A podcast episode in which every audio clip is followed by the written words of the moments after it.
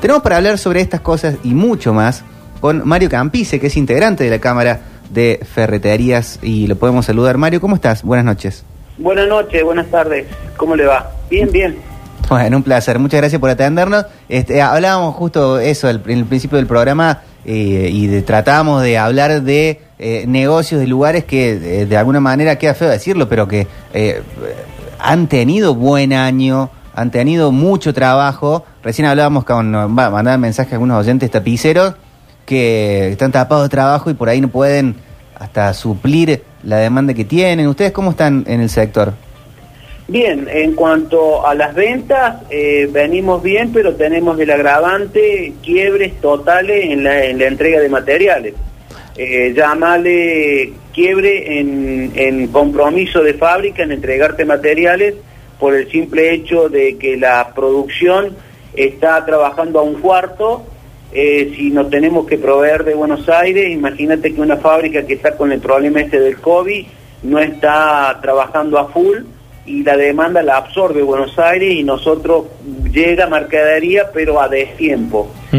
Eh, los agravantes más que tenemos son en cuanto a la entrega de hierros, todos los derivados del hierro, en cuanto a lo que es sanitario, a instalaciones, en cuanto a grifería este, pero eh, digamos como que las ventas sí han, han, incrementado, pero a la falta de, de, poder eh, sacarse, o mejor dicho, de la de sacarse el dinero del bolsillo porque sabe que eso quema. Eh, hoy lo que vos estás comprando, mañana no sabes si lo volví a comprar al mismo valor. Mario, en esta, en esta realidad eh, donde, donde hablaba de esos productos y yo me animaría sin ser del sector, pero conociendo clientes que, que lo sufrieron, creo que el cemento también estuvo en faltante y, de hecho había que hacer lobby para conseguir algunas bolsas. Eh, ¿Cree que por dónde pasa? Porque en algunos casos por el COVID, pero cree que hay falta de fábrica, eh, hay algún movimiento especulativo por detrás o, o, realmente es un exceso de demanda que nadie, nadie vio venir? El exceso de demanda está claro el exceso de demanda está claro. A la gente, al no poder volcarse y comprar dólares, lo vuelca en mercadería eh, eh, rentable en cuanto a no vencimiento. Mm. Entonces, eh, la demanda que hay es superior a lo que las fábricas están produciendo.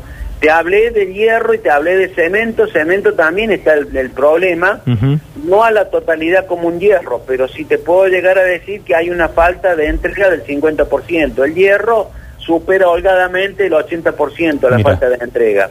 En cuanto a lo que es sanitarios, eh, se llámese la losa, juego de daño, también tenemos problemas porque fábrica también está a un cuarto de producción. Eh, el ladrillo también tenemos problemas porque está sobrevendido, porque en su comienzo con el COVID sobraban ladrillo, pero hoy al tener el COVID presente hubo una, una falta de traba de producción y hoy está sobredemandada donde están haciendo eh, trámite de entrega de 30 a 60 días, que tampoco se respeta porque está ocurriendo que lo que te prometen de entrega se va corriendo. Claro. Y, Mario, ¿cuántos años tiene en el sector usted? ¿Tiene, ¿Tiene algunos años de experiencia? Y tengo bastante, tengo bastante. No te olvides que yo de, de, militancia gremial empresaria llevo más de 35 años. Bien, entonces le pregunto, eh, ¿ha vivido el sector algo parecido antes para saber cuánto puede llevar, no sé si el 2001 es comparable, cuánto te puede llevar a equilibrar una oferta y una demanda? El problema el 2001 hoy lo supera. Ajá. Eh, eh, lo de hoy supera lo del 2001. Sí, sí, sí, sí, sí, sí. En el 2001 teníamos una, una inflación o teníamos un problema, pero no teníamos el problema de entrega de materiales. No, no nos olvidemos que esto continúa, esto sigue, la pandemia está, este, y vamos a seguir teniendo problemas de faltantes materiales. Mm. Hoy también está agravado porque se ha lanzado el plan Procrear y la gente al tener un importe en, para disponer está alocadamente buscando de comprar lo que sea, en no con tal de tener ese dinero que se devalúa. Claro, claro. Y, y, y su pronóstico, ¿cuándo, ¿cuándo se imagina que se podría equilibrar dentro de los procesos productivos que tienen sus proveedores? Eh, ¿Es una cuestión de meses y uno podría pensar que en el primer semestre se podría estabilizar una situación así en, en términos de fabricación? Mira, este problema que venimos no quita que diciembre la pasemos mal, porque se va a agravar por falta de material y falta de materia prima.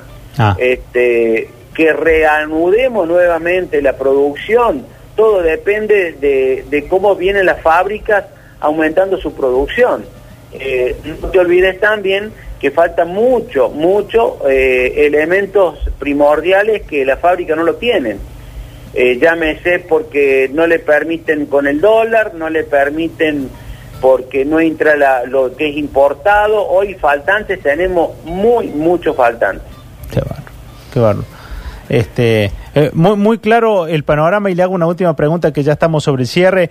Eh, en términos de, de, de lobby, la Cámara, ¿usted siente que, que ha tenido peso, que, que está en la instancia de negociación, siendo que ustedes son como, como el nexo entre que el que va y compra y demanda para construir, para una pequeña obra, y la, y la gran empresa que hoy es fijadora de precios, ¿no? Porque ustedes le compran a personas... No, no, no, no, no. El, el- el empresario, el, el comerciante no es formador de precios. El formador de precios es el fabricante. El empresario está la oferta y la demanda.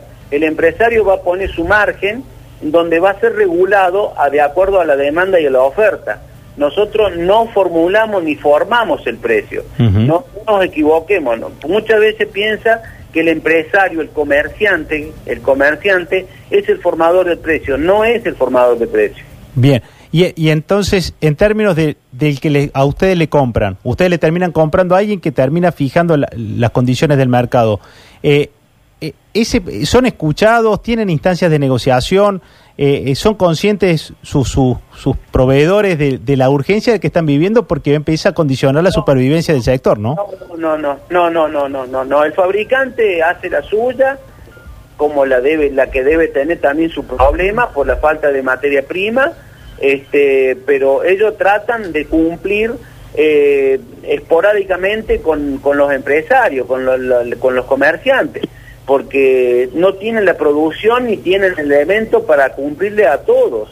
Eh, si ni bien hay una explosión de demanda, por el motivo del valor del dinero que no vale de acá a una semana lo que hoy vale, entonces el, el- el fabricante trata de cumplir, pero a su vez lo divide, divide su, produ- su producción en, en- en partes a distintos comerciantes para que nadie quede sin material, pero no nos alcanza la- la- a cubrir las ventas que hoy tenemos.